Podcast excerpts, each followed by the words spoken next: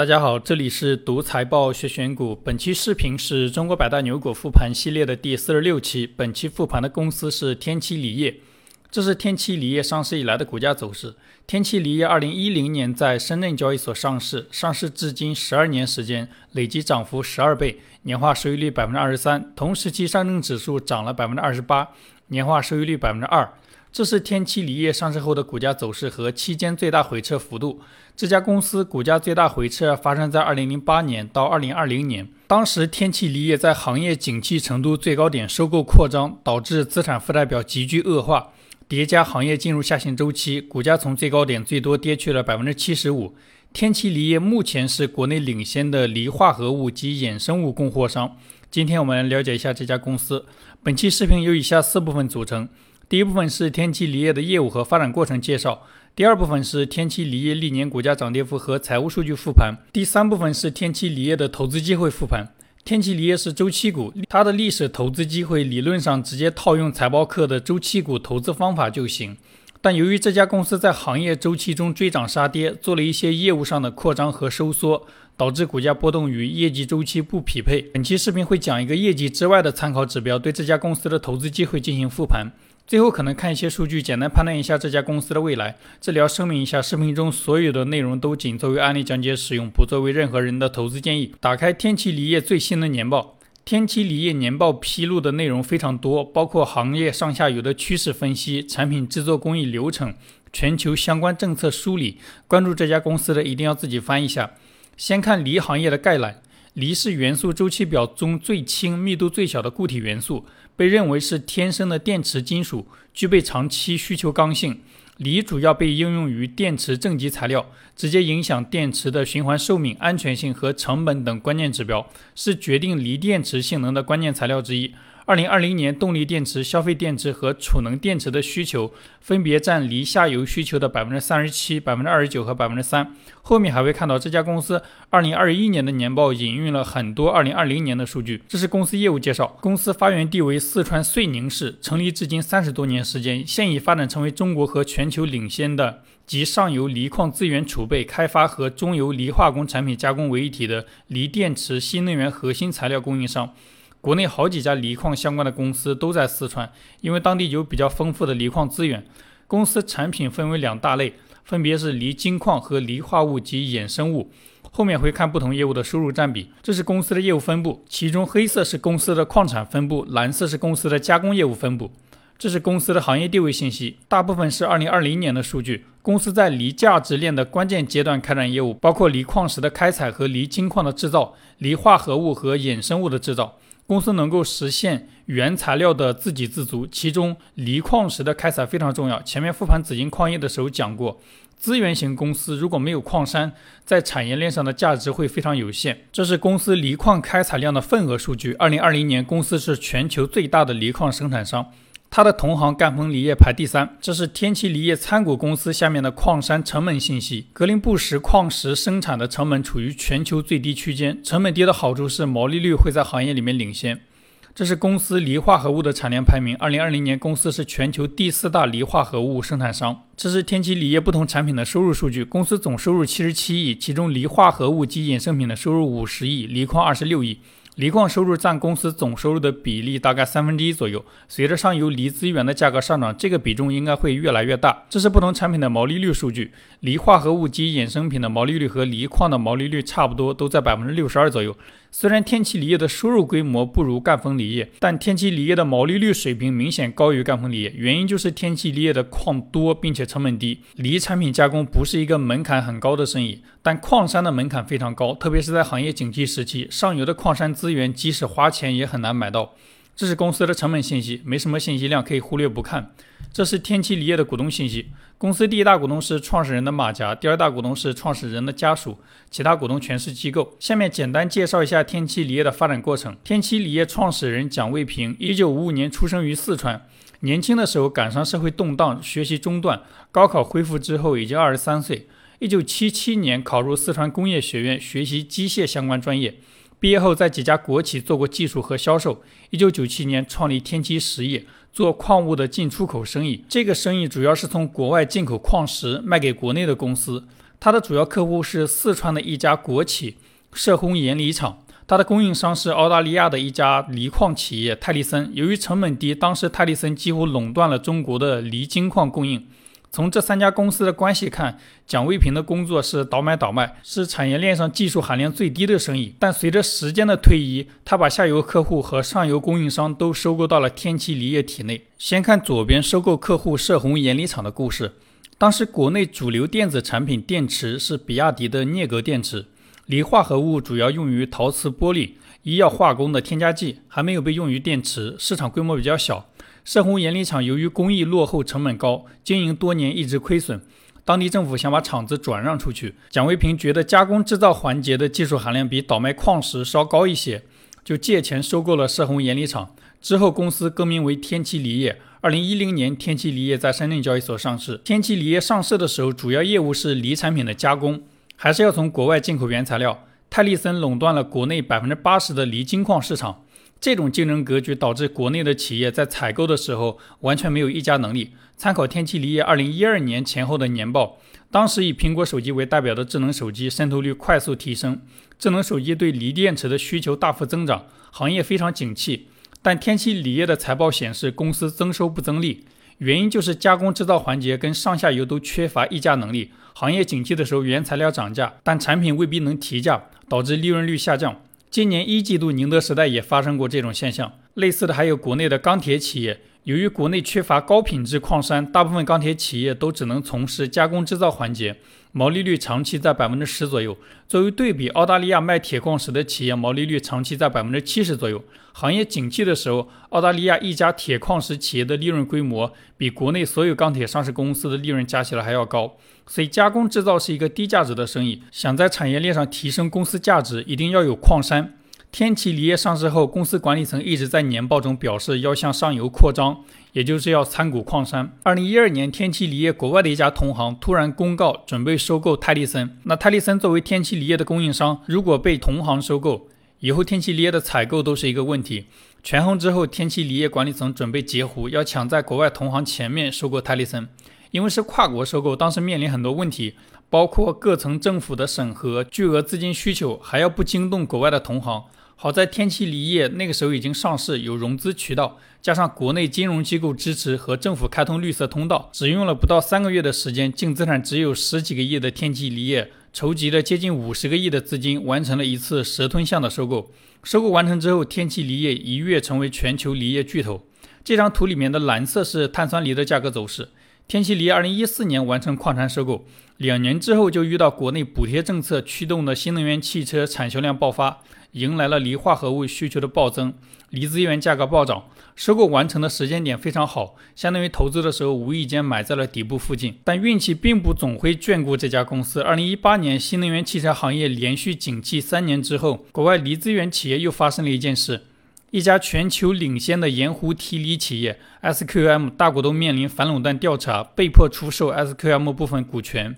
SQM 拥有全球锂浓度最高、储量最大、开采条件最成熟的智利阿卡塔玛盐湖，是当时全球最优质的四大锂矿之一。被迫出售的股权价值在三百亿人民币左右。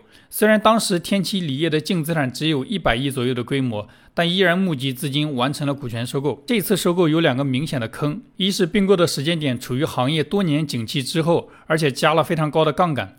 财报课的学员应该熟悉，这是典型的在行业中追涨杀跌。不管是个人投资还是上市公司扩张，盲目追涨都很难有好结果。那实际情况，参考蓝色的碳酸锂价格走势，天齐锂业巨额并购完成后，行业进入下行周期，并购资产的价格腰斩再腰斩。二零一九年，公司计提了巨额减值。同时，高位并购的资金都来源于有息负债，公司资产负债表急剧恶化，有息负债率超过百分之七十，财务费用率奇高。行业下行周期，公司的造血能力又很差，港股上市被迫搁浅，现金流紧张，甚至出现生意上的货款违约事件，市场一度担心公司要退市。为了解决资金问题，公司被迫忙于到处找钱。两年之后的二零二零年十二月。公司公告引入澳大利亚的一家矿业公司，出让一部分优质矿山的权益换取现金。出让完部分优质矿山股权之后，由于新能源汽车销量持续超预期，碳酸锂价格开启了一波十倍以上的上涨。公司矿山转让的时间几乎发生在行业最低点。这里把2018年的收购和2020年的出售放在一起看，是非常明显的高买低卖，并且买在最高点附近，卖在最低点附近。按照财报课里的方法，这种在行业里面追涨杀跌的做法是非常差的管理层行为。但这里对天齐锂业要稍微做一点区别对待。因为全球优质锂资源分布非常集中，一次性大比例收购优质盐湖股权的机会非常少。现在全球新能源行业对锂的需求高速增长，如果当时没有收购，现在有钱也很难有收购的机会。所以这笔收购具体好坏还需要时间验证。天齐锂2018年收购的第二个坑是资金源于国外金融机构。天齐锂业把并购的股权抵押给了大摩根，获得借款。大摩根为了防止股价下跌，抵押物减值。给天齐锂业做了一套期权的套保方案，参考天齐锂业回复交易所问询函的内容。这个方案先是买入 SQM 的看跌期权，看跌期权的作用是，不管 SQM 股价怎么跌，抵押物都可以以固定的价格出售，锁定了抵押物的价值。这个头寸对于天齐锂业是必须的操作，但这个方案为了减少一点点的融资成本，还卖出了大量 SQM 的看涨期权。这是一个盈利空间有限，但理论上亏损无限的头寸。打个不恰当的比喻，相当于看空 SQM 的股价。如果 SQM 股价不涨，公司每年赚一个亿左右的期权费；如果 SQM 股价上涨，公司有巨亏的可能。天齐锂业收购 SQM 的股价肯定希望股权升值，但这笔卖空看涨期权的头寸又在看空 SQM 的股权，是一个非常分裂的操作。参考其他公司跟国外机构打交道的案例。这里大概率是被华尔街投行坑了。投行为了多赚佣金，希望客户多持有头寸或者多交易，并不关心头寸对客户有没有好处。参考天齐锂业管理层的简历，这家公司管理层也没有金融衍生品的投资经历。结果就是二零二零年锂行业的需求进入上行周期以后，公司因为卖空 SQM 的看涨期权头寸，出现过两次累计大于十三亿的亏损。目前看，这笔头寸还没有到期。SQM 股价涨得越多，天齐锂业衍生品的投资会亏得越多。这张是国内锂矿企业之间的渊源，主要几家锂矿上市公司都跟上面三家国企有关。这跟之前复盘过光伏行业的通威股份和隆基股份类似。上个世纪九十年代的很多国企给新能源各个领域的公司培养了大量的人才。这是天齐锂业管理层的薪酬和持股数据。公司核心管理层的税前薪酬在三十万到两百万之间。公司年报没有披露管理层的持股信息。以上是天齐锂业的业务和发展过程简介。下面开始天齐锂业的股价波动和财务数据复盘。这张图红色是天齐锂业每年的涨跌幅，蓝色是同时期指数的涨跌幅。天齐锂业上市以来，超过一半的年份有超额收益。行业下行周期的时候，公司股价很难有超额收益。这张是天齐锂业的资产结构图，金额最大的资产是长期股权投资，主要是公司持有的盐湖提锂企业 SQM 的股权。固定资产一百三十五亿，现金类资产二十亿，其他资产规模非常小。这张是天齐锂业的负债和股东权益结构图。公司最大的负债是有息负债两百零四亿。由于收购 SQM，有息负债规模从二零一八年开始巨幅增长，最新的有息负债规模远大于现金类资产，公司现金紧张。公司近期在香港市场上市，募集的资金大部分也用于偿还有息负债。这张是天齐锂业的营运资产、营运负债和营运净资产的变动。整体上，公司在产业链上有较强的溢价能力，特别是在行业进入上行周期的时候。这张是天齐锂业的收入变化，公司营业收入有明显的周期性。行业进入下行周期的时候，营业收入出现过从最高点腰斩的情况。这张是天齐锂业的净利润变化。前面说过，公司在行业景气最高点加杠杆扩张，导致资产负债表恶化严重。利润波动远大于营收的波动。这张是天齐锂业每年的税前利润构成。首先，红色的主营业务利润波动巨大，行业下行周期的时候出现过主营业务利润小于零的情况。其次是黄色的投资收益，从2018年开始有比较大的投资收益，这块收益主要是以权益法计量的持有 SQM 股权的收益。深蓝色是资产减值损失，能看到公司税前利润分布非常乱。这张是天齐锂业的毛利、净利润和各项费用占收入的比例变化。二零一四年，公司收购了上游矿山资源之后，解决了原材料问题，公司毛利率开始稳步提升。行业景气的时候，毛利率超过百分之七十，远高于它的同行赣锋锂业，也远高于锂电池加工制造领域的宁德时代。深蓝色是财务费用率。能看到，二零一八年公司巨额负债收购 SQM 之后，公司财务费用率大幅上升，最高的时候财务费用率超过百分之四十。巨额的利息支出搞得公司本身也很着急。从二零一八年开始，这家公司的年报中的经营计划，管理层多次把找钱放在第一位。下面是现金流量表。公司金额比较大的现金流，主要是主营业务赚到的现金、收购股权支出的现金、股权融资和有息负债筹集的现金。公司主营业务赚到的现金整体趋势跟行业周期一致。二零二一年主营业务赚到的现金明显反弹，黄色是收购股权的现金支出。二零一三年、二零一四年、二零一八年有过较大规模的并购支出。能看到公司并购支出的现金远高于主营业务赚到的现金，公司造血能力很差。为了解决资金短缺问题，公司持续通过股权融资和有息负债筹筹集现金。通过这张图也能看出来，筹集资金的年份跟收购扩张的年份差不多。这张是天齐锂业的自由现金流变化。前面看过了，公司造血能力一般，自由现金流时正时负。这张是天齐锂业的资产质量和估值数据图。在资产负债表恶化之前，公司的资产质量还属于比较优秀的水平。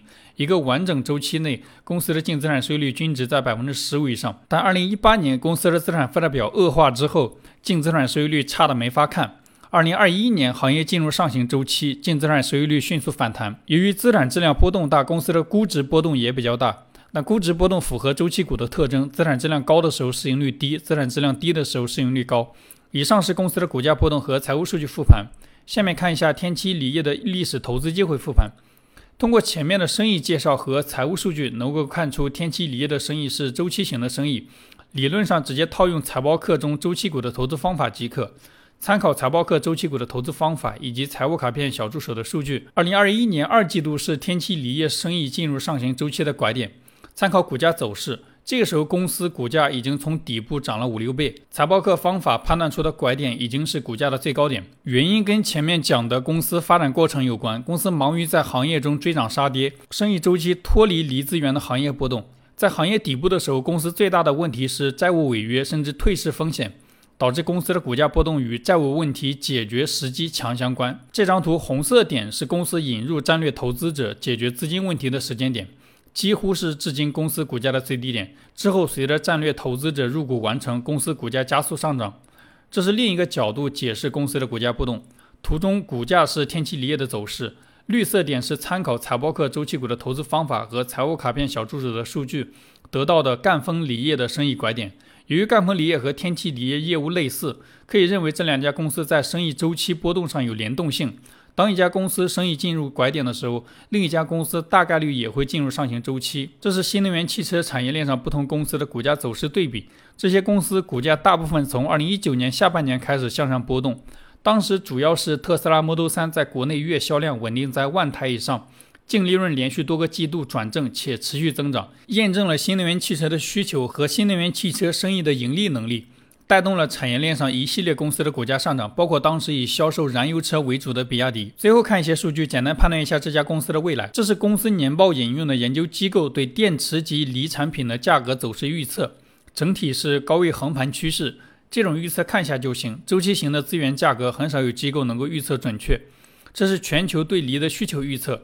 参考了新能源汽车储能需求，整体未来十年内锂需求的增速都属于比较高的水平。这是公司不同业务线的产能扩张计划。呃，这些信息也是了解一下就行。在复盘紫金矿业的时候讲过，周期股生意景气程度更重要，扩张对股价涨跌的驱动作用有限。好了，以上就是本期视频的所有内容。再次重申一遍，视频中所有的内容都仅作为案例讲解使用，不作为任何人的投资建议。希望本期视频对你的投资有帮助，感谢观看。